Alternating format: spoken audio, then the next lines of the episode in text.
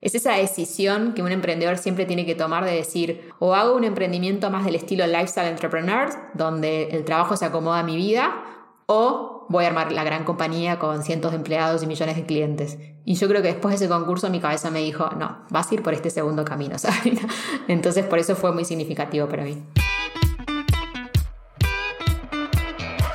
Hola, soy Alex Galvez y esto es Fundadores, el podcast donde me dedico a tener conversaciones con fundadores de startups latinoamericanas para deconstruir sus experiencias, su historia, sus errores, sus aciertos y así encontrar los aprendizajes, herramientas e inspiración que tú puedas aplicar en tu día a día.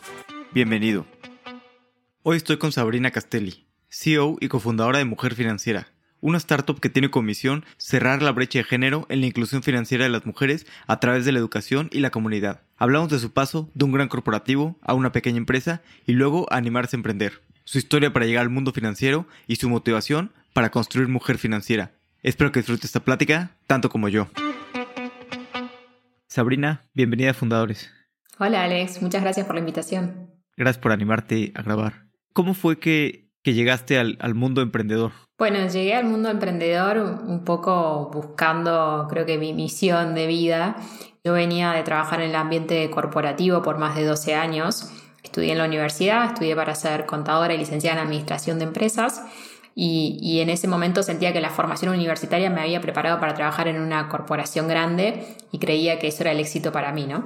Así que bueno, tuve mucha fortuna de que me, fue muy bien en el ambiente corporativo, llegué muy joven a liderar un equipo muy grande de más de 60 personas con 25 años, manejaba un equipo regional de ventas de productos digitales desde Argentina para 8 países de Latinoamérica.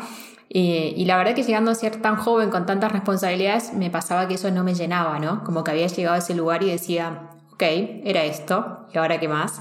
Entonces como que empecé a sentir que me aburría, empecé a sentir que los desafíos no me resultaban tan desafiantes y ahí fue donde dije, bueno, creo que el mundo corporativo no, no es lo que yo me imaginé, así que decidí irme a una empresa mucho más chica que era una pyme de desarrollo de productos digitales.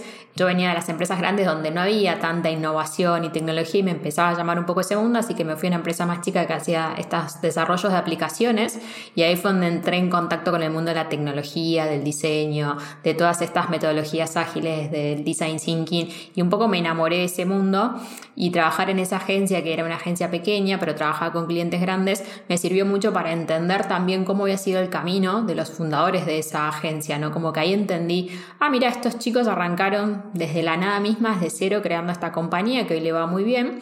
Así que ahí empecé a entender que había además otro camino. ¿Y, por, qué, ¿Y por qué escogiste esa agencia? O sea, entre todas las opciones de, pymes. Porque tenía tres opciones, me acuerdo, y esa agencia me llamó mucho porque, bueno, era, sus oficinas eran súper cool. O sea, yo venía del mundo corporativo de la oficina tradicional, era joven, 26, 27 años, y, y las oficinas eran súper cool, era como todo un estudio ambientado tipo Nueva York, todos tenían Mac y se veían las pantallas, los diseños. Yo cuando iba a la oficina, los chicos que eran dueños de la pyme eran chicos muy jóvenes, de 33, 34 años, súper como disruptivos en lo que querían hacer, y ellos querían transformar la industria financiera, porque era una agencia creativa que trabajaba con la industria financiera, y eran un poco los creativos que estaban llevando la innovación y la tecnología a, industrias súper tradicionales. A mí me encantaba la industria financiera, entonces tenía como muchos componentes que me resultaban atractivos. El mundo financiero, la tecnología, la innovación y una nueva manera de trabajar distinta de lo que yo venía viendo en el mundo corporativo. Así que por eso decidí trabajar con ellos. Y la verdad fue una gran experiencia, aprendí muchísimo, de hecho todo lo que sé creo que desarrollo de producto lo aprendí allí. Pero bueno, también lo que me pasó es que en muy poco tiempo, cuando uno viene de trabajar en empresas grandes, venís con un ritmo de trabajo súper intenso. Yo profesionalmente me desarrollé en estas Big Four, en estas compañías de autoría súper grandes donde el ritmo es tremendo. Entonces, claro, la realidad es que una pyme la agarrás y en muy pocos meses enseguida entendés que funciona, que no, que hay que cambiar. Y yo quería ir para adelante, hacerla crecer, estaba a cargo de la estrategia comercial y desarrollo de nuevos negocios y me, empecé a encontrar con el techo de la misma pyme que por ahí no quería crecer más, ¿no? Entonces me empezaban a decir como, bueno, Sabri, para no queremos tantos clientes, salir a contratar tanta gente, como era una empresa de servicios, si crecíamos había que duplicar la nómina, básicamente. Entonces eh, ellos ahí me planteaban que, que, no, que les gustaba que sea más boutique y más chico, entonces yo empecé a ver mi techo de alguna manera y me empezaba a quedar mucho tiempo libre durante el día Y ahí fue donde empecé como a meterme en el mundo emprendedor con esta idea que yo tenía y empecé a entender cómo era esto de emprender desde cero. Dije, bueno, voy a estudiar cómo es esto. Así que estuve como un año y medio leyendo, escuchando podcasts y demás hasta que entendí cuál era el proceso y a partir de allí empecé como a planear cómo iba a ser el armado de mi propia compañía. ¿Y ahí cómo fue el paso a, saltar a emprender? ¿Empezaste primero como on the side y fuiste, fuiste aprendiendo? ¿O cómo fue? Sí, fui bastante metodológica, digamos, ¿no?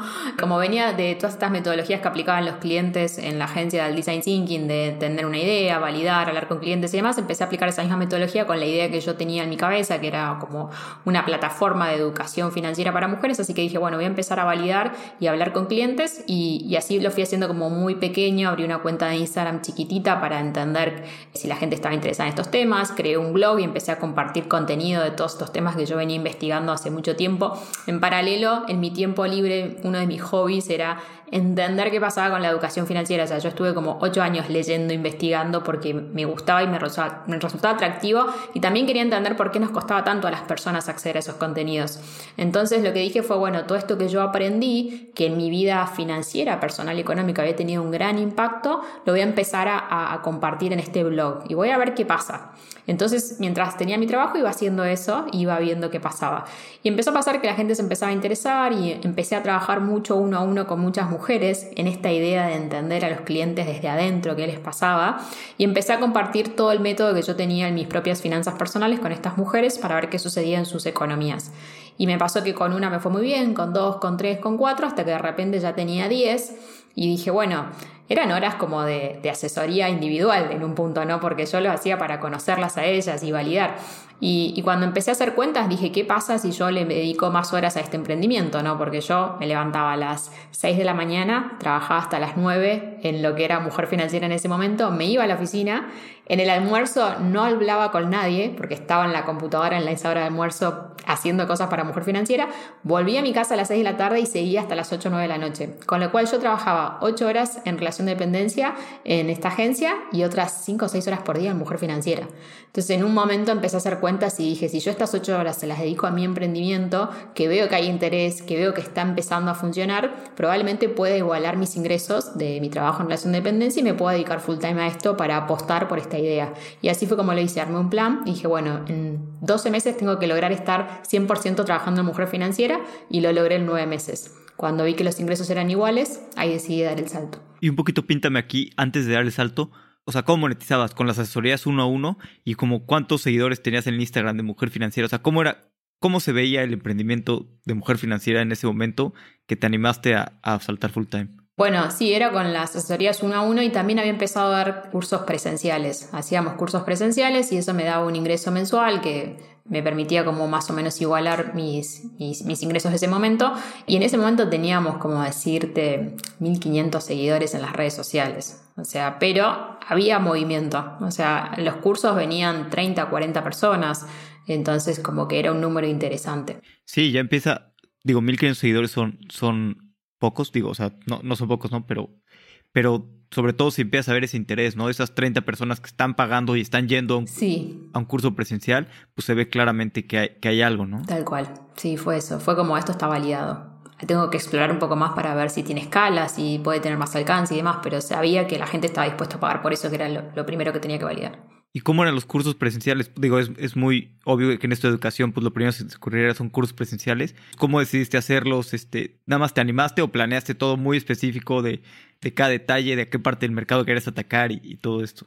Sí, no, yo venía de trabajar en marketing, así que tenía como todas estas herramientas de segmentación y demás, y, venía mucho trabajando en esto de la segmentación más comportamental, sabía que la segmentación tradicional ya no iba, y lo que a mí me pasaba es que como había estudiado mucho la educación financiera en las mujeres, sobre todo en distintas partes del mundo, yo empecé a ver que había... Qué, ¿Qué es eso? ¿Dijiste segmentación de comportamientos? Claro, o sea, en el marketing tradicional vos tenés la segmentación socioeconómica, geográfica, digamos, tradicional, y después está la segmentación, que es lo que se usa más ahora, que es la más comportamental, en donde yo no segmento a mis clientes de qué país son o de qué zonas, los segmento en función a un comportamiento puntual. Entonces, en mi caso, yo en el mundo de las finanzas empecé a decir, voy a segmentar en función a todas esas mujeres que quieren aprender de finanzas y no pueden, tienen un comportamiento claro, necesitan aprender de esto o tienen deudas con sus tarjetas de crédito y no saben cómo salir de esa situación o no les alcanza el dinero para llegar a fin de mes. A todas las que pasan por esos comportamientos son a las cuales yo les voy a hablar.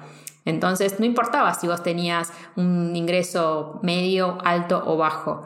Para mí eras mi cliente igual, porque yo me, apalancaba en ese comportamiento.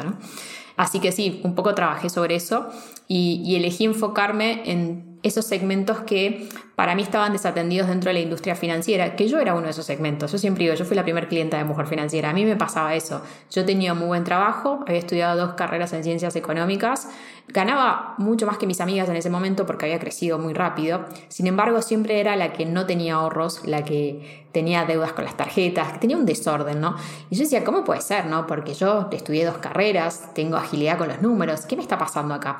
Y sin embargo, tenía era clienta de dos bancos de primera línea de aquí de Argentina y, los bancos tampoco me traían una solución. Al contrario, parecía que continuamente me motivaban a que consuma más. Entonces ahí empecé a decir, debe haber muchas mujeres que están en esta situación y yo logré salir de eso a través de desarrollo de hábitos financieros, de ordenarme, de aprender, de desarrollar un método propio. Entonces lo que decidí fue compartir ese método con estas mujeres a través de este primer curso y después ir siguiendo la evolución de esas mujeres. Entonces nosotros cuando ellos salían de los cursos presenciales le hacíamos un seguimiento por encuestas y también las llamamos por teléfono cada tres meses, seis meses, para entender qué había pasado en su economía después de haber asistido a ese curso.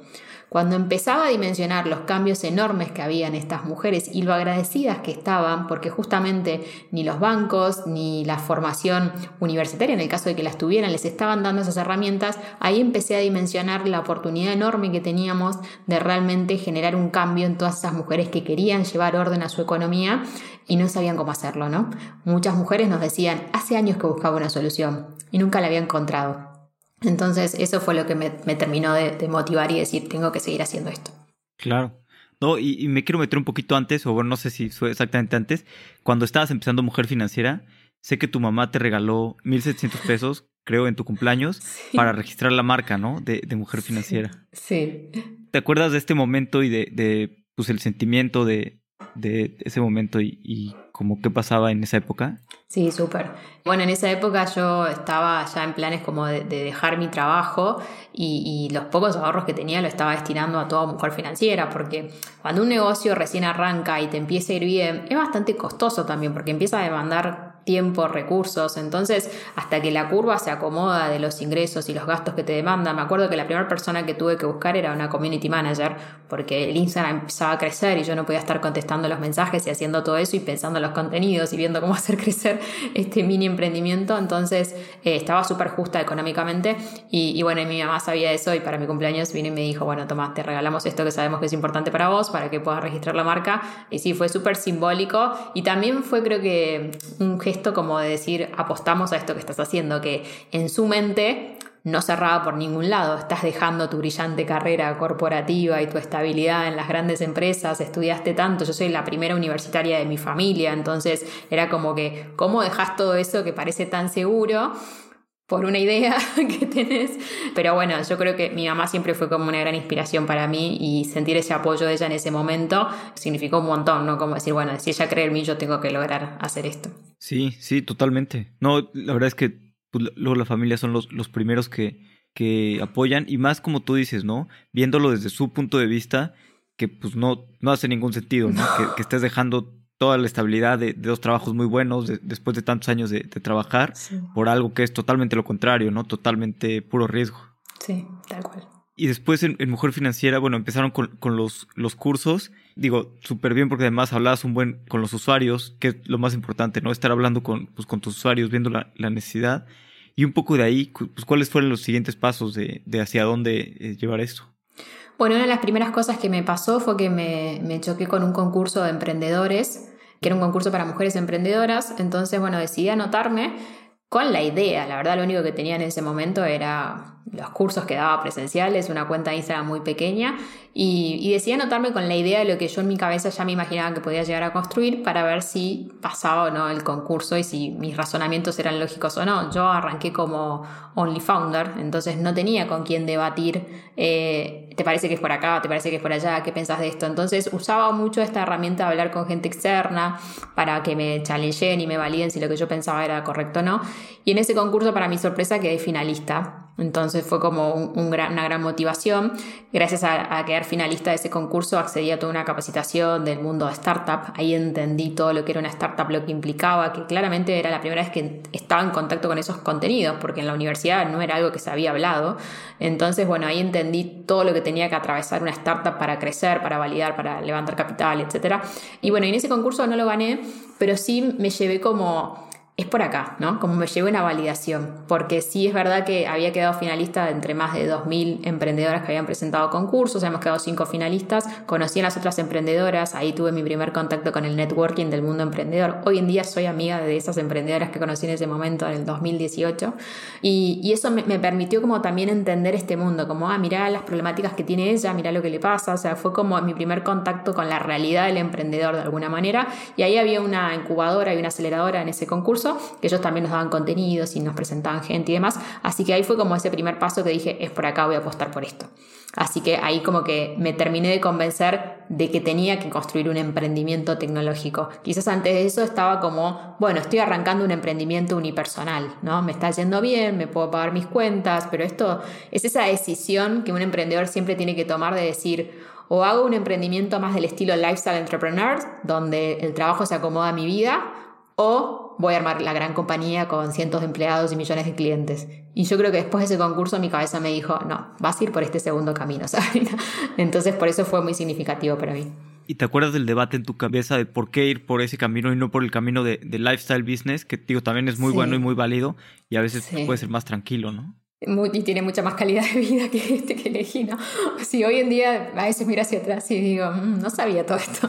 Pero no, creo que lo que me hizo convencer, y es lo que hoy en día me hace convencer, incluso cuando tengo semanas difíciles, como todo emprendedor que uno las tiene, es que mm, el impacto que uno tiene cuando crea una compañía es tan grande, el alcance que vos tenés, o sea, es como que mi motivación es más allá de, como todos tener una compañía de One Billions, es realmente llegar a One Billions de personas, ¿no? de haberles cambiado la vida con nuestro producto. Y con un emprendimiento del estilo Lifestyle Entrepreneur, vos no vas a cambiar la vida de las personas. A lo sumo cambias tu propia vida, digamos, ¿no? Pero no tenés ese alcance que realmente puedes tener con una empresa de escala. Entonces, eso fue lo que me motivó. Yo vengo de una familia en la cual la educación financiera tuvo mucho impacto. Yo entiendo mucho lo que significan esas métricas que una vez lee de, las mujeres que no tienen acceso a cuentas bancarias o que no tienen acceso a productos. Entonces, como yo entendía desde adentro lo que eso significaba, no cerraba en mi cabeza quedarme con todo ese contenido solo para mí, sabiendo que hay tantas mujeres y tantas familias que necesitan eso y que puede impactar en la vida de ellos. Entonces, cuando lo, lo comprendí de ese lugar, es como que no existía otro camino. Tenía que hacer esto. Sí, y a veces, bueno, como decía Steve Jobs, ¿no? Que a veces solamente mirando hacia atrás pues podemos conectar los, los puntos, ¿no? Sí. Como, como bien dices, ¿no? Eso, a veces vemos una estadística, pero pues no es lo mismo una estadística a realmente, pues eso son personas, ¿no? Y, y sentir esto. Sí. Y, y, bueno, este, tú eres mujer, además creciste en, en, Argentina, que es un país que, pues que ha tenido mucha inflación los últimos muchos años, sí. este, crisis económicas y otro tipo de, de cosas. Y pues quisiera hacer un poquito, como me decías que, que, lo viviste tú bastante, ¿cómo fue eso de, este, pues con tu mamá y con tu familia, de pues, la parte de, de finanzas? Sí, sí, creo que esa frase que, decís de Steve Jobs, que los puntos se unen, es tal cual. Yo creo que mi historia vino, viene a este mundo, yo siempre digo, para crear mujer financiera, ¿no? Mi historia se remonta con las finanzas, si se quiere, a una edad muy chica. Cuando yo tenía nueve años, mi, mi padre fallece en un accidente con 33 años yo hoy tengo casi 35, así que recién hace muy poquito dimensioné lo joven que él era, porque cuando uno es chico, tus papás son enormes, no, no dimensionás, ¿no? En cambio, ahora yo digo, bueno, tenía toda la vida realmente por delante. Fallece en un accidente y en ese momento mi mamá era ama de casa, se dedicaba al hogar, mi hermanita acababa de nacer, tenía 8 días. Así que fue un shock enorme para la familia porque no, no estábamos preparados para esa situación. Y obviamente el shock más grande lo llegó mi mamá, ¿no? Que tuvo como que ni siquiera tuvo tiempo, siempre a estar triste, tuvo que decir, bueno, ¿qué voy a hacer con estas chicas? Mi mamá no tenía trabajo, mi papá tenía un trabajo en el cual le daban una pensión a mi mamá, pero bueno, empiezan a aparecer todos los temas administrativos, ¿no? Y la liquidez, que no es inmediata. Tuvimos la suerte de que mi papá había sacado un préstamo para armar un emprendimiento, porque resulta que era así como emprendedor también. Entonces ese dinero estaba en mi casa y durante los seis meses hasta que mi mamá pudo tener la pensión y el dinero, se pudo arreglar para pagar los gastos de la alimentación y demás con ese dinero. Pero sí tuvo que salir a trabajar y ella hacía 12, 13 años que no trabajaba mi mamá no había tenido la posibilidad de estudiar, entonces tampoco tenía tantas opciones. Así que bueno, se, se las rebuscó y finalmente terminó encontrando un trabajo como administrativa en el mismo trabajo donde trabajaba mi papá, le dieron la posibilidad de que ella pueda trabajar ahí y así empezó a organizarse, a, bueno, la guardería para mi hermana que era súper chiquita con tres meses, yo tenía nueve años, o sea, era muy chica también, pero sin embargo nos logramos como organizar y salir adelante. Y, y una de las cosas que yo más recuerdo es como, bueno, mi mamá diciendo, bueno, tengo que ir al banco, qué miedo, porque no sé qué me van a decir, no sé qué voy a hacer, más toda la angustia de la pérdida de, su marido, ¿no? Y ella ahí lo que decide hacer es abrirse una cuenta bancaria, porque no tenía una cuenta bancaria a su nombre, y decide colocar el dinero del seguro de vida que había recibido por papá en el banco en un plazo fijo en dólares que como bien decís yo vivo en Argentina, que es un país con muchas crisis económicas. Esto fue en el año 96. En el 2001 Argentina atraviesa su crisis económica más grande, en la cual muchos ahorristas terminan perdiendo su dinero y entre ellos mi mamá perdió casi el 100% de esos ahorros, que era el dinero para comprar nuestra primera casa. Entonces fueron como dos sucesos muy distintos. Uno es un accidente, una contingencia, algo que uno no puede planificar, que jamás lo planificaría y que sucedió. Y otro era una crisis económica, ¿no? que también impactaba de vuelta el bienestar de la familia. Yo ahí ya era más grande, ya estaba en la escuela secundaria y ahí fue donde tuve mi primer vínculo con las finanzas y dije, pero ¿cómo puede ser que está pasando esto? Yo no quiero que esto le pase nunca más a mi familia, ¿no? Porque esto sí lo podemos cambiar. O sea, quizás el accidente de mi padre no podemos haber hecho nada, pero esto es algo que realmente uno podría manejarlo distinto. Y ahí fue donde salió mi interés por el mundo de las finanzas y decidí estudiar carreras en el mundo económico, o sea, contador y administración de empresas, queriendo entender cómo funcionaba el mundo financiero y que mi familia no pase de vuelta por eso. Destino o no, mi primer trabajo, 20 años, voy a una feria de empleo y me toman para ser auditora de bancos de inversión. Entonces ahí me puse a auditar todo lo que sucedía en la industria financiera, aprendí todo lo que había pasado en esa crisis, por qué había sucedido y me empecé a relacionar muchísimo con gente de, esa industria, ¿no?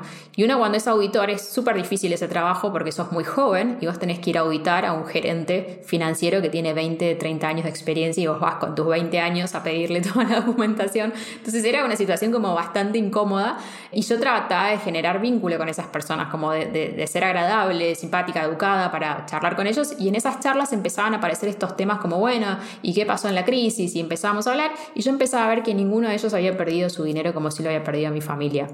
Y básicamente la respuesta era porque habían tenido diversificados sus ahorros en distintos productos financieros. Entonces yo estaba terminando mi carrera universitaria en ese momento y empecé a plantearme esto de cómo puede ser que yo estoy terminando la carrera. Además daba clases ya en la universidad en administración financiera y no enseñábamos eso en la universidad y decía, ¿cómo puede ser que todo este contenido, que yo que soy una privilegiada, que estoy estudiando carreras en económicas, que puedo acceder a esta información, no me llega sino de casualidad por esta charla que tengo por una situación laboral puntual que yo estoy teniendo en este momento, ¿no? Entonces ahí fue donde empecé, eso era más o menos a mis 23 años, a investigar sobre los temas de, de educación financiera y me enamoré un poco de esa situación.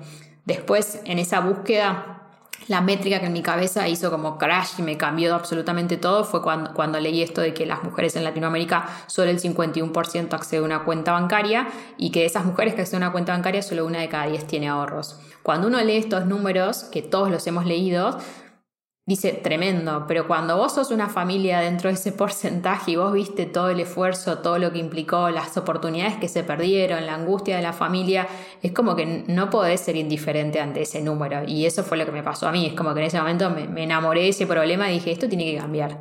Y así fue donde empecé a pensar en mi cabeza esta idea de mujer financiera.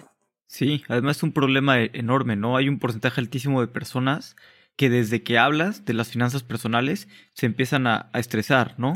Simplemente hay muchas personas que saben que tienen mal sus cosas de, de, ahorro, de gastos con la tarjeta y otras cosas, pero a veces es un tema que, que prefieren evitar, ¿no? Es un tema incómodo y es un tema tabú en Latinoamérica. Entonces es algo con lo que con los amigos no se habla, la angustia pasa solo por esa persona, entonces es, un tema difícil de, llevar adelante. Los bancos tampoco lo mencionan. Ahora sí se está hablando bastante más de educación financiera, pero no se hablan de los problemas financieros que las personas tienen. Yo siempre digo que nadie quiere tener deudas, o sea, la gente no la pasa bien cuando tiene deudas, a veces simplemente lo tiene porque nadie les enseñó cómo administrar bien su dinero. Sí, y bueno, el negocio de los bancos además, pues no, no es que estés bien financieramente, ¿no? O sea, si estás bien por ellos, perfecto, pero pues el negocio ellos es que gastes, ¿no? Claro. No necesariamente tienen tus intereses. Sí. Oye, y hablabas que pusiste hiciste mujer financiera como, como solo founder. Y digo, emprender es un camino pues, bastante solitario y bastante complicado. ¿Qué le recomendarías a alguien que está pensando emprender? Porque todo el mundo te habla de, pues, primero encontrar los co-founders indicados y que es lo más importante, los socios. Pues, ¿qué le recomendarías a alguien que, pues, que es solo founder y que, ya está emprendiendo o que quiere emprender? Sí, bueno, fue un camino súper difícil ese para mí. La verdad que no fue una elección ser solo founder, la realidad es que no encontré un socio durante mucho tiempo. Cuando recién arranqué el emprendimiento sí tenía una compañera de facultad que estaba interesada en el tema y demás, pero después pasó que cuando vio la cantidad de trabajo que era, un día vino y me dijo, somos amigas, yo no estoy para esto. Dijo, no, había que trabajar muchas horas y, hacer muchísimo en paralelo a nuestros trabajos en ese momento y me dijo, no, no, yo no estoy en este momento de mi vida para esto, así que me voy a correr, así que bueno, gracias. Y, y ahí seguí sola mucho tiempo, tuve casi dos años sola. Y yo creo que al principio yo no dimensionaba la cantidad de trabajo que íbamos a tener si éramos exitosos. Entonces, al principio lo veía como un problema, porque todo el mundo me lo decía, Only Founder es muy difícil, pero yo no era tan consciente de ese problema, porque yo tenía un producto, yo vendía, crecía, me iba bien, hacía la estrategia de marketing, hacía el contenido. Entonces era como, bueno, buenísimo si lo tengo el día de mañana, pero hoy no me está deteniendo para avanzar. Sin embargo, llegó un punto en el que la compañía empezó a crecer y esto lo sentí mucho cuando pasamos de ser, por ejemplo, entre de 5 a 10 personas y ahí sí ya empezaron a aparecer un montón de otros problemas del crecimiento mismo de la compañía y ahí mi cabeza hizo un clic enorme de decir, necesito un co-founder, ¿no? Porque uno empieza a darse cuenta que tiene que involucrarse en un montón de temas. Primero que ya cuando sos más de 5 personas aparecen los temas de recursos humanos que vos sos el emprendedor y vos te bancás, que no haya compu, que vas a comprar la voz y un montón de cosas, pero cuando empiezas a contratar equipo, la gente espera que vos como empleador le des un montón de cosas que tenés que empezar a resolver, desde los beneficios, desde el día a día de esa persona y demás. Entonces aparecieron cosas de ese estilo, empezaron a, aparecer cosas administrativas, legales, contables, y de repente mi día a día ya no estaba en el producto o en las ventas, sino que estaba resolviendo todas esas cuestiones que eran necesarias para que la compañía pueda crecer. Y ahí fue donde entendí la importancia del co-founder y me puse como en un plan súper agresivo decir, tengo que encontrar un co-founder en seis meses. ¿Qué voy a hacer para encontrar un co-founder? Y lo primero que hice fue identificar cuál sería un área complementaria hacia la mía, o sea, cuáles eran las cosas que yo hacía muy bien y que agregaba mucho valor en la compañía y cuáles eran las áreas que no. Entonces, lo primero que hice fue tratar de buscar esas personas. Tuve la fortuna que mi co-founder finalmente terminó siendo una compañera de trabajo de esa agencia en la cual yo trabajé al inicio. Con Mercedes nos conocimos ahí y trabajábamos muy bien juntas. No éramos amigas, éramos colegas de trabajo, pero trabajábamos muy bien juntas. O sea, teníamos como la misma manera de razonar los problemas y nuestro trabajo en ese momento consistía en ir a los clientes, grandes empresas, entender sus necesidades y armarles nosotros el proyecto de desarrollo de un producto digital. Entonces hacíamos de punta a punta todo el análisis de negocio, yo hacía la parte de negocio, de marketing, de ventas y ella hacía toda la parte de producto y de tecnología. Ella me decía, bueno, necesitamos este equipo, vamos a hacer estas etapas, estos van a ser los wireframes y se imaginaba el producto y demás. Entonces trabajamos muy bien juntas. Cuando yo le empiezo a contar de la idea, Mercedes me dice, eso no va a funcionar, estás perdiendo el tiempo, y no me dio bolilla, esa es la realidad. o sea, me, me anuló. Pero yo le seguí insistiendo porque yo la valoraba mucho ella como profesional y le seguí diciendo, Mechi, ayúdame, ayúdame, ayúdame. Y ella me iba ayudando en su tiempo libre, a armar los wireframes, las ideas que yo tenía y demás. Ella es muy buena en experiencia de usuario, en todo lo que tiene que ver con justamente conversar con los usuarios, validar ideas y demás. Entonces ella me decía, bueno, dale, yo te entrevisto clientas para ver que vos no estés sesgada con tus ganas de que esto funcione. Y ella se mantuvo así como ese año y medio, digamos. ¿Viste? Cuando decís lo tenía enfrente mío y no me daba cuenta que podía ser mi potencial co-founder. Y yo mientras seguía buscando co-founders por todos lados, gente que me decía que sí, que duraba un mes, que no, y bueno, no encontraba. Hasta que finalmente un día la senté y le dije, Mercedes, vos te das cuenta que vos estás haciendo esto, esto y esto, que encima ella no me cobraba, ella lo hacía porque le divertía, básicamente. Entonces yo le empecé a decir, yo te quiero empezar a pagar. Y ella justo en el medio le dan la posibilidad de irse a trabajar en una empresa muy grande, multinacional, en una agencia también, y se va a hacer un proyecto para una fintech en Brasil, donde tenía que hacer toda la estrategia de desarrollo de una fintech para siete países. Era algo que ella nunca había hecho, le representaba un desafío enorme y me dijo, todo bien y la mejor financiera, yo te voy a ayudar como pueda, pero este desafío no me lo puedo perder. Es una oportunidad única en mi carrera, lo quiero tomar. Así que se fue a hacer eso. Que en parte a mí me vino súper bien porque ella ahí aprendió muchísimo y me iba trasladando todo ese conocimiento a mí, pero yo seguía en esta búsqueda del co-founder. Y primero intenté buscar un co-founder tecnológico, que era lo que todo el mundo me decía, o sea, vos tenés el conocimiento de producto y de marketing, búscate la parte de tecnología. Tuve algunos intentos que no funcionaron, en general no funcionaron porque venían como con, metodologías de desarrollo de producto más de la vieja escuela, o sea, no tanto con esta mirada lean de hacer chiquito y crecer, que era lo que yo necesitaba, sino que venían con esta idea de vamos a hacer esta super aplicación con todo esto, y era como parar, no sé si va a funcionar esto, ¿no? Entonces no coincidíamos en ese punto, con lo cual creo que un consejo que le puedo dar a alguien es primero entender qué necesitas del otro lado, y segundo, tener súper en claro sobre qué valores vos querés construir tu compañía. Porque esto de la mentalidad lean es un valor que es parte de la empresa o no lo es. O sea, hay distintas maneras de hacer negocios, las dos están bien. Y también depende del producto y lo que quieras construir, pero si no coincidís en esa mirada, es muy difícil que puedas escalarlo, ¿no? Y fue lo que nos pasó en ese momento. Así que bueno, después de esas experiencias, pasó el tiempo y, y Mercedes un día me llama y me dice, ¿sabes qué? Me dice, estoy acá en Brasil, me dice, tengo millones de dólares de budget Estoy hace ocho meses en este proyecto, nos quedan todavía tantos meses más, me dice, y no tengo ni un usuario.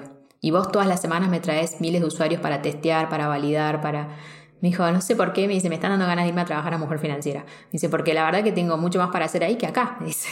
Y yo sabía que le iba a pasar eso porque yo había trabajado en las grandes corporaciones, pero decía, bueno, ella tenía que experimentarlo. Y yo, obvio, le dije, Mechi, dale, vení y hagamos algo juntas. Así que se vino primero unos meses part-time, como para entender y probar. Y cuando vimos que entre nosotras la sinergia iba bien y todo, decidió dejar su trabajo y se vino full-time. Y ahí sí ya se vino como co-founder y se ocupa todo el área de producto y tecnología.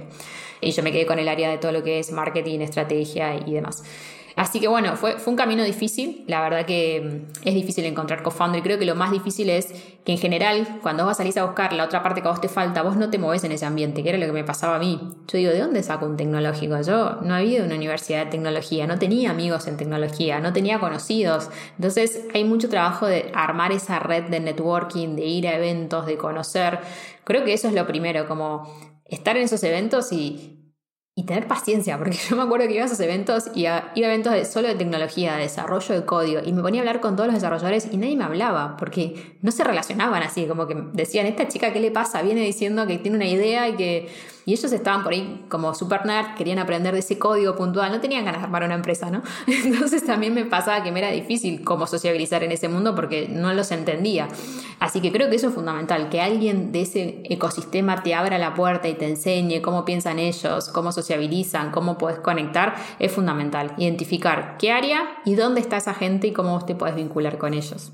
Sí, total. Y luego a los desarrolladores les pasa también que pues todo el mundo quiere co-founder técnico, todo el mundo tiene una idea y entonces pues como que son, son muy demandados, ¿no? Sí. Y un poquito hablabas de este, de este networking que, que es muy importante, ¿no? Creo que, creo que rodearte de, de otros emprendedores te ayuda mucho a, pues, a crecer, a saber desafíos y problemas, pero he visto que tal vez a veces pues, es diferente, ¿no? Para las mujeres, como que los hombres somos mucho de que hablas del trabajo y conoces a una persona y empiezas a hablar del trabajo, entonces como que se facilita hacer esta parte de, de networking y de, y de, crear redes y a veces las mujeres, pues, no sé, se preocupan más por, por otras cosas y, no son tan directas así como, como, como los hombres, ¿no? ¿Cómo has sentido? O sea, yo he visto que también, no sé si por esto, entre otras cosas, este, pues tal vez no hay, no hay tantas este, mujeres founders ¿Cómo ves tú eh, esta parte de, que no hay tantos founders y por qué es tal, vez más, más difícil para algunas mujeres? Sí, me pasó cuando empecé a emprender que buscaba referentes y no encontraba. Yo, yo, vengo de Argentina, donde el emprendedor referente es Marcos Galperín de, de Mercado Libre, y yo siempre decía, ¿dónde está la mujer ¿Dónde está la galperín mujer? ¿no? Como que me hacía esa pregunta y no me costaba mucho encontrarla. Sin embargo, cuando ya tenía casi tres años en el mundo emprendedor, me empecé a, a tomar como, como una responsabilidad de mi rol hacer networking, que no era algo que yo lo tenía dentro de mis tareas, digamos, ¿no? Uno como founder tiene que hacer muchas cosas y el gran challenge de todos los días es cómo priorizas todo lo que tienes que hacer. Y la verdad es que vos priorizas tu producto. Sentís que ir a una charla, ir a un evento, a, charlar con gente es una pérdida de tiempo con todo lo que tenés que hacer y no lo haces. Hasta que llega un momento en el que te das cuenta que todo tu círculo alrededor no responde a tus necesidades y que necesitas empezar a relacionarte con otras personas que estén en ese mundo, que tengan tus problemáticas. Cuando entendí eso, me di cuenta que tenía que poner tiempo en mi agenda al networking y que tenía que empezar a relacionarme con, el ecosistema y con, sobre todo con otras mujeres. Al principio lo que logré fue tener algunos sponsors hombres, que creo que eso fue fundamental, porque ellos me fueron abriendo puertas y me dijeron, mira, esta mujer es referente, esta persona hizo esto y me fueron conectando con distintas personas. Y a partir de allí es como que se empezó a generar ese efecto bola de nieve positivo, le digo yo, ¿no? Como que una persona te conecta a otra, otra, otra, y ahí, empecé a entender todo lo que había alrededor y resulta que terminé en un grupo de WhatsApp con más de 250 mujeres emprendedoras de Latinoamérica. Y mujeres que han levantado ya ronda de 5 millones, de 20 millones de dólares, o sea, un montón. Y yo decía como, ¿dónde estaban todas estas mujeres? Porque todas tienen años emprendiendo. No es que salieron todas en los últimos 12 meses, ¿no? Y claro, lo que me di cuenta es que no tenían promoción, o sea, no eran visibles en el ecosistema tan fácilmente y por eso a mí misma me había costado llegar hacia ellas. Ahora sí ya está cambiando y por suerte hay como más, más preponderancia de estos temas y, y más desde los eventos, los speakers, como que se está contemplando mucho más, pero yo creo que pasa mucho esto, ¿no? La mujer divide su vida como emprendedora no solo con todas las responsabilidades que implica levantar una compañía, sino también con sus responsabilidades en otras áreas de su vida. O sea, muchas de ellas son madres, tienen familias y todavía está este tema de la división del trabajo, en el cual probablemente muchas de las responsabilidades del hogar recaen sobre estas mujeres. Entonces, quizás el tiempo para el networking que un hombre sí lo puede tener, que es esto después de las 6 de la tarde, no lo tienen porque van a sus casas con sus hijos a ocuparse del día a día y de lo que viene. Y esas pequeñas diferencias son las que hacen las grandes diferencias en lo que es igualdad de género en el ecosistema emprendedor porque si esa mujer no tuvo el tiempo de hacer el networking, es una relación menos que le abre una puerta menos en el futuro. Y esa puerta menos puede ser visibilidad, conexión, negocios, etc. A eso le agregamos el otro tema que decías vos, que es la interacción. Las mujeres no estamos tan acostumbradas a ir a una reunión y decir, bueno, a ver, vos qué haces, yo qué hago, qué negocio hacemos juntas. Es más como, bueno, más como social, de entender al otro y compartir ideas, no ir tan go to the point. Y cuando encontrás una mujer que va go to the point, te parece un poco raro. Como, ¿qué le pasa a esta señora? es como que estamos todavía aprendiendo todo esto del networking. Yo lo estudié mucho para mujer financiera también y hay, hay una teoría que para mí es súper interesante y que explica esto, que hace referencia a que el conocimiento, por ejemplo, en temas de dinero, se traslada no solo de generación en generación, sino que esta se traslada genéticamente. O sea, lo que vos sabés muchas veces es porque en tu casa alguien lo sabe entonces, si nosotros miramos la evolución de la historia y vemos las mujeres económicamente activas, en los últimos 40 años crecieron un 250%. O sea, en 1980 había 35 millones de mujeres económicamente activas y 100 millones de hombres. 40 años después somos 125 millones las mujeres y son casi 200 millones los hombres. ¿Qué sucede? Que ese incremento masivo hizo que recién en los últimos 40 años no pasó ni un siglo desde que las mujeres están activas dentro de la economía. Entonces, naturalmente hay un montón de cosas que son nuevas, que todavía estamos como aprendiendo a desarrollarlas, versus ustedes que vienen de generaciones de padres, abuelos, primos, amigos, o sea, que vienen en el mundo de los negocios y ya tienen un montón de conocimiento arraigado. Entonces, al entender que esto es algo nuevo, uno de ahí empieza a entender de dónde vienen las diferencias. Naturalmente vamos a tener que hacer mayor esfuerzo, tanto para el networking, tanto para acceder a conocimiento de lo que es justamente fundraising y todo lo que uno necesita para escalar su negocio. Y por último, también tiene que ver esto de animarse a más, que es algo que también vemos mucho, ¿no? Como que las mujeres, hay un estudio de Banco Mundial que lo comprueba, tenemos un sesgo de falta de confianza en temas de dinero, que esto aplica en la industria financiera y aplica al momento de una mujer a levantar una compañía. Si uno ve las rondas, por ejemplo, de las series SID en Latinoamérica, el otro día había un informe y decía justamente que por cada hombre que levantó una ronda, el ticket promedio son 12 millones de dólares y en las mujeres es 500 mil dólares. ¿No? ¿Cómo puede ser? Y es tan simple como muchas veces eso, o sea, cuando ves las mujeres cuando salen a levantar capital, siempre salen a buscar capital más pequeño, crecieron por bootstrapping, se las rebuscaron como para armar el negocio lo más estable posible, no vienen con esta idea de voy a escalar muchísimas, porque justamente todavía estamos aprendiendo a hacerlo. Entonces creo que mujeres siempre tenemos que entender estas diferencias para potenciarnos y ayudarnos mutuamente, y por otro lado para entender por qué por ahí nos puede costar tanto esto. Cuando uno lo entiende, empieza a decir, bueno, ya sé que tengo que resolver para poder llegar hasta el siguiente nivel, mi desarrollo profesional o mi compañía. Sí, totalmente. Y son también estas cosas de, confianza, ¿no? Es como cuando aplican a un puesto, normalmente los hombres aplicamos aunque no tenemos las cualidades ni las características y las mujeres están sobrecalificadas y luego a veces no aplican, ¿no? Porque sienten que, digo, los estudios lo dicen, ¿no? Que sienten que no, pues, no tienen las características así cuando están mucho más calificadas que, que los hombres. Tal cual. Sabrina, y me gustaría entender un poquito también cómo han venido evolucionando Mujer Financiera y cómo ha ido evolucionando el producto de que empezaron primero con cursos y ahora están creando Felicity. ¿Cómo ha sido esta, esta evolución del producto y hacia dónde va? Sí, empezamos primero con los cursos presenciales, como te contaba al inicio. Después lo que nos empezó a pasar es que las redes sociales empezaron a crecer mucho de manera orgánica y nosotros estábamos en Buenos Aires, que es la capital de Argentina, y mujeres de otras provincias de Argentina nos empezaban a pedir que querían que vayamos a dar las capacitaciones. Éramos una empresa súper chica, no teníamos budget para estar viajando y hacer los eventos en el interior. Entonces un día, un poco como experimento, dijimos, bueno, grabemos un curso, lo subimos a un link de Google Drive, ponemos un botón de pago y vemos qué pasa. Y lo que pasó fue que en un fin de semana vendimos 200 cursos cuando estábamos capacitando a 40 mujeres por mes en un evento presencial. Entonces ahí vimos la escala de lo online. Esto fue en el 2019, finales de 2019. Y, y después en febrero del 2020 llegó la pandemia. Para ese momento teníamos tres cursos online y con la pandemia fue como cualquier compañía de educación, una revolución. Pasamos de vender, no sé, 300 cursos por mes a vender 1500, una cosa así. Fue como Mm, abismal, lo cual nos sirvió muchísimo para crecer, para validar, para aprender rapidísimo lo que era escalar una compañía y así estuvimos todo el 2020 y bueno, ahí fue donde pudimos empezar a contratar los primeros recursos y, lo que empezamos a ver es que nosotros hacíamos educación financiera, pero gran parte de lo que enseñamos en función al tipo de cliente al cual nosotros le hablamos, que es esta mujer que en general está bancarizada, pero que no tiene conocimientos financieros, entonces por ahí no usa muchos productos financieros o tiene situación de deudas o no puede ahorrar, lo que empezábamos a ver es que estas mujeres, cuando les enseñábamos, por ejemplo, budget, tenían que en algún momento sentarse frente a un Excel y construir sus presupuestos. Ahora, ¿qué pasaba con todas esas mujeres que tienen profesiones como medicina, abogacía, que no están con una computadora todo el día y en donde nosotros le estábamos planteando que lleguen a la noche a sus casas y con todo lo que tenían que hacer se sienten a aprender Excel y lo completen y armen sus presupuestos. Era algo que no era viable. Entonces empezamos a ver que el proceso de aprendizaje se frenaba porque no había una herramienta que facilite llevar los números de, estas mujeres de forma simple y fácil. Y ahí es donde empezamos a, a desarrollar esta aplicación Felicity, que es una aplicación de registro de gastos, donde ellas pueden en cualquier momento del día registrar sus movimientos financieros y continuamente tienen actualizado cómo está su economía, cuánto dinero les queda en el banco, cuánto dinero gastaron, en qué lo gastaron. Con eso pueden optimizar el uso de su dinero, porque cuando ellas ven en qué lo gastaron empiezan a cambiar sus comportamientos de consumo, empiezan a tomar decisiones, es decir, en esto no voy a comprar, en pos de ahorrar para guardar para lo siguiente.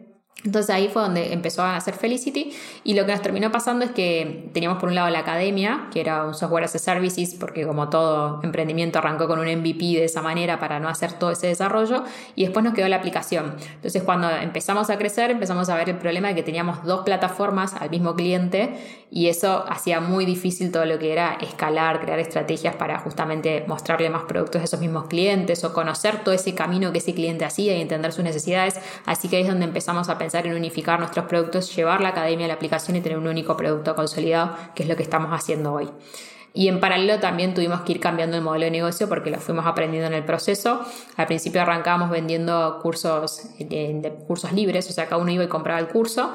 Lo que nos pasó es que éramos muy buenos en adquisición. Nosotros crecimos muchísimo, casi sin publicidad, solo por referencia de clientes y por nuestros canales orgánicos en redes sociales. Y, y, claro, la gente compraba un curso, pero para comprar el segundo tardaba mucho tiempo. Entonces estábamos todo el tiempo adquiriendo nuevos clientes, nuevos clientes y nuestro retention no era bueno. Y entendimos que muchas veces no era bueno porque, claro, el contenido estaba armado de cierta manera que aplicar todo lo que esa mujer tenía que aplicar en un curso que le dábamos le llevaba muchísimo tiempo. Entonces, la mujer era muy correcta y decía, no, yo no paso al siguiente curso porque todavía no apliqué todo lo que aprendí en el primero. Cuando entendimos eso nos dimos cuenta que el problema era nuestro del diseño instruccional del contenido y fue cuando lo empezamos a cambiar y migramos el modelo de una suscripción, que es lo que tenemos hoy en día. Una suscripción, una especie de Netflix de la educación financiera donde ellas tienen todos los contenidos y los que fuimos creando son rutas de aprendizaje en función al perfil y las necesidades de cada una. Y hoy estamos en ese estadio, estamos en Argentina, ahora estamos por abrir México. También tenemos clientes en Uruguay y en España. ¿Y cómo fue esa decisión de cambiar el modelo de negocios? Porque digo, es muy buena la recurrencia, pero por otro lado también pues pierdes como una parte del revenue, ¿no? Porque dejas de, vender estos cursos. O sea, ¿cómo tomar la decisión de, cambiar toda la empresa, todo el modelo de negocios? Fue un sufrimiento, porque nosotros veníamos de crecer con, con Bootstrapping y donde cada vez que queríamos contratar a alguien, yo soy financiera, así que siempre era, tengo un plan, era bueno, tengo que contratar tres personas más, ¿cómo vendo este número que necesito? Listo, tengo esa venta, me doy vuelta y contrato. Y siempre era como este funcionamiento, ¿no?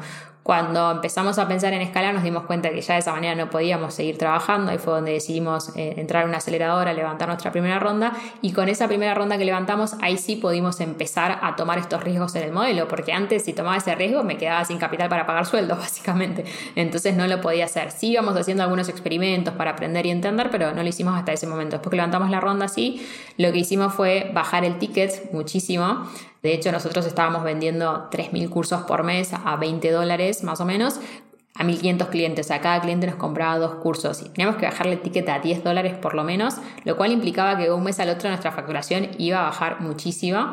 Y como todo emprendedor, uno sabe que la facturación tiene que crecer todos los meses, así que era una presión de ese sentido, pero también sabíamos que era lo más saludable para el negocio. Así que lo que hicimos fue dar pasos intermedios. Primero hicimos una prueba de vender un combo de todos los cursos para ver si la gente lo compraba y decíamos, ah, mira, les interesan todos los cursos. Y después era cambiarle el medio de pago. En vez de que lo pagues todo junto, lo pagas mensual. Increíblemente a la gente le encanta pagar todo junto. Entonces nos costaba como decirle, no, te voy a llevar un pago mensual. Así que bueno, primero probamos con contenidos que se iban distribuyendo semana a semana y después ya directamente cuando vimos que el modelo funcionaba y que la gente lo entendía, nosotros aprendimos a cómo explicarlo, cómo contarlo, directamente ya lo cambiamos a, a los cursos disponibles cuando quieras, donde quieras y vos elegís el momento en el cual los ves. Pero fue como paulatino. Eh, empezamos con la migración en octubre, los primeros tres meses miramos 500 clientes más o menos y este año, en el primer cuarto, en el 2022, ya sí logramos migrar el 100% de la cartera. Así que hoy ya tenemos toda nuestra cartera de suscripción. Obviamente sí, el ticket nos bajó, pero también lo que hicimos fue segmentar, decir, bueno, hay clientes que van a comprar suscripciones y hay clientes que no, que te compran cursos sueltos porque quieren una necesidad puntual. Entonces lo que hacemos en la estrategia de revenue es segmentamos, a este cliente le vendo cursos sueltos, a este cliente le vendo suscripción y con eso voy compensando el cambio del modelo para que la curva no sea tan brusca en esa caída. Buenísimo. Y qué buena manera de, hacerlo, de ir probando y no, no arriesgar todo de jalón, no ir probando cómo van funcionando e ir moviendo el, modelo de negocios. Sí. Vamos a pasar a la última parte, que son las series de preguntas de, reflexión. Las preguntas son cortas, las respuestas pueden ser cortas, largas o como tú quieras. Ok. ¿Algún libro que te guste recomendar? El libro que a mí me encantó, que es de, de Zero to One, del creador de PayPal, que te habla de cómo crear valor en algo que no existía absolutamente, ¿no? Y cómo ellos fueron pensando toda esa idea de PayPal. Y mm, después otro que, también me está ayudando muchísimo es, bueno, Blitzscaling, que es como un clásico para escalar, que también te hace entender, sobre todo para los emprendedores y los fundadores, cómo es el mindset de escalar una compañía, que es distinto al mindset de crearla desde el inicio, ¿no? Eh, entonces son dos libros que, que me están ayudando mucho. Buenísimos, grandes libros. Sí. ¿Qué creencia o hábito has cambiado en los últimos cinco años que ha mejorado drásticamente tu vida? Bueno, creo que son dos. Una, el animarse a pensar en largo plazo, tanto en la vida personal como en los negocios. Creo que a veces vivimos en un contexto tan cambiante que uno dice, bueno, ¿para qué? no Voy a... Pero la realidad es que siempre trae beneficios pensar a largo plazo porque aunque el contexto cambie, vos siempre vas a estar mejor preparado para ver cómo moverte en esos escenarios Pensar a largo plazo y animarse a pensar en grande, que también esto es algo que a veces a los latinoamericanos nos cuesta mucho, como que todos venimos de familias súper trabajadoras y como que miramos así hacia arriba, América, Europa. Y la verdad que hoy creo que hay un ecosistema y se dan unas condiciones con la, la revolución digital y todo que hace que realmente todo es posible. Y justo esta semana leía un video que decía como que la única manera de erradicar la pobreza es con riqueza. Es la única manera. Entonces, ¿Cómo hacemos para que erradiquemos la pobreza de Latinoamérica si todos nos concentramos en querer generar riqueza justamente? Y para eso hay que pensar en grande, hay que pensar en armar negocios que escalen, que realmente facturen millones de dólares para que te puedan dar empleo, para que puedan generar realmente un cambio dentro de las próximas generaciones. Así que creo que esas dos cosas, el largo plazo y el animarse a pensar en grande, han cambiado muchísimo mi mindset en los últimos años. Buenísimo, sí, totalmente. Y no es fácil, ¿no? Pensar en grande. Mm. Una opinión que tengas que poca gente comparta o algo que pienses que la mayoría de la gente piense distinto. Yo siempre digo que el dinero sí importa y mucho, y hay gente que les le choca, ¿no? Como Qué raro que suena esto, pero la realidad es que el dinero es una herramienta que permite hacer muchísimas cosas. Yo lo he aprendido en mi negocio, que a mí me costó mucho desarrollar el mindset de levantar capital y todo, porque yo decía, no, bueno, yo puedo, yo puedo, hasta que en un momento entendí que si quería realmente llegar a la cantidad de mujeres que queremos llegar, solo era necesario con, un, un, negocio de escala y para eso tenía que levantar capital, porque el capital me permitía contratar, generar empleo y llegar a más personas, ¿no? Pero creo que es fundamental amigarse con esa idea de que el dinero sí importa, porque en muchos casos hace la diferencia. Sí, sí, totalmente. Y también nos cuesta más como latinoamericanos, ¿no? Decir eso, pero pues la verdad es que hay, hay ciertas cosas que, sí. pues sí, que, que sí cuentan, ¿no? ¿Algún consejo que te hayan dado que te ha servido mucho? Sí, uno de mis primeros inversores, un día fui con una crisis de, de liderazgo y le dije, no sé cómo resolver este tema y me dijo, si vos querés ser la SEO que, que, tu compañía necesita, no solo tenés que dedicar tiempo a leer y aprender conocimientos técnicos como sé que haces, sino que también tenés que estar dispuesta a dedicar muchísimo tiempo a tu crecimiento personal, a buscar en vos tus debilidades y a trabajarlas. Solo así un verdadero líder puede realmente guiar a los demás y, y llevar su compañía al siguiente nivel. Y creo que fue un gran consejo porque es algo que uno no suele leer mucho, de que tenés que dividir tu tiempo no solo en, adquirir conocimientos técnicos, sino también en, dedicarse tiempo a uno, a conocerse y a trabajarse, a mejorar, a descubrir sus miedos, a descubrir sus debilidades. Así que sí, creo que ese fue un gran consejo. Buenísimo, sí, totalmente. Por último, ¿tienes dos cosas con las que estés agradecida? Sí, un montón. La verdad que soy muy agradecida de poder dedicar mi tiempo a lo que me apasiona, o sea, de poder trabajar de lo que realmente me apasiona y sinceramente no lo siento como trabajo. Así que soy muy agradecida de eso y siempre soy muy agradecida de la salud. Creo que es lo más importante que las personas tenemos, ¿no? Si tenemos salud podemos hacer lo que querramos, pero cuando eso no funciona bien hay que dedicarse a eso. Por eso también soy bastante embajadora en el mundo emprendedor del cuidado personal, del bienestar, porque esta vida es súper agitada. Si uno no sabe ponerse sus frenos y, entender cuáles son los momentos en los cuales tiene que ocuparse de uno, no va a poder construir esa gran compañía que quiere. Entonces creo que siempre hay que agradecer esas dos cosas, ¿no? Poder trabajar lo que le apasiona y tener salud para poder llevar adelante todas sus actividades. Muy de acuerdo con las dos. Sabrina, si alguien quiere saber pues, más de ti y más de mujer financiera, eh, ¿cuál es la mejor manera de contactarte, de contactarlos, de aprender más de ustedes? Sí, bueno, pueden ver todos los contenidos que tenemos de educación financiera en nuestro Instagram, que es arroba mujer-financiera. Y yo en mi cuenta personal trato de postear algunos contenidos sobre el mundo emprendedor, que es arroba Sabri Castelli. Y obviamente también tienen nuestra website, que es eh, www.mujer-financiera.com, donde pueden ver todos nuestros cursos, nuestros blogs, planillas descargables, contenidos gratuitos, los cursos online y demás para aprender sobre el mundo de las finanzas y poder hacer realidad sus proyectos. Sabrina, muchas gracias por tu tiempo. La verdad es que me la pasé súper bien conociendo más tu historia y aprendiendo más. Me gusta mucho lo que están creando en Mujer Financiera y creo que tiene una misión increíble. Espero que sigan creciendo y que en unos años pues lleguen a, a millones de usuarios. Muchísimas gracias, Alex. Un placer haber estado acá contigo. Sabrina es una persona muy determinada. Me encanta la misión de mujer financiera y definitivamente están creando algo grande. Si te gustó este episodio, por favor compártelo a algún amigo o algún enemigo o a una persona a la que le pueda gustar. Y como siempre, muchas gracias por escuchar. Nos vemos.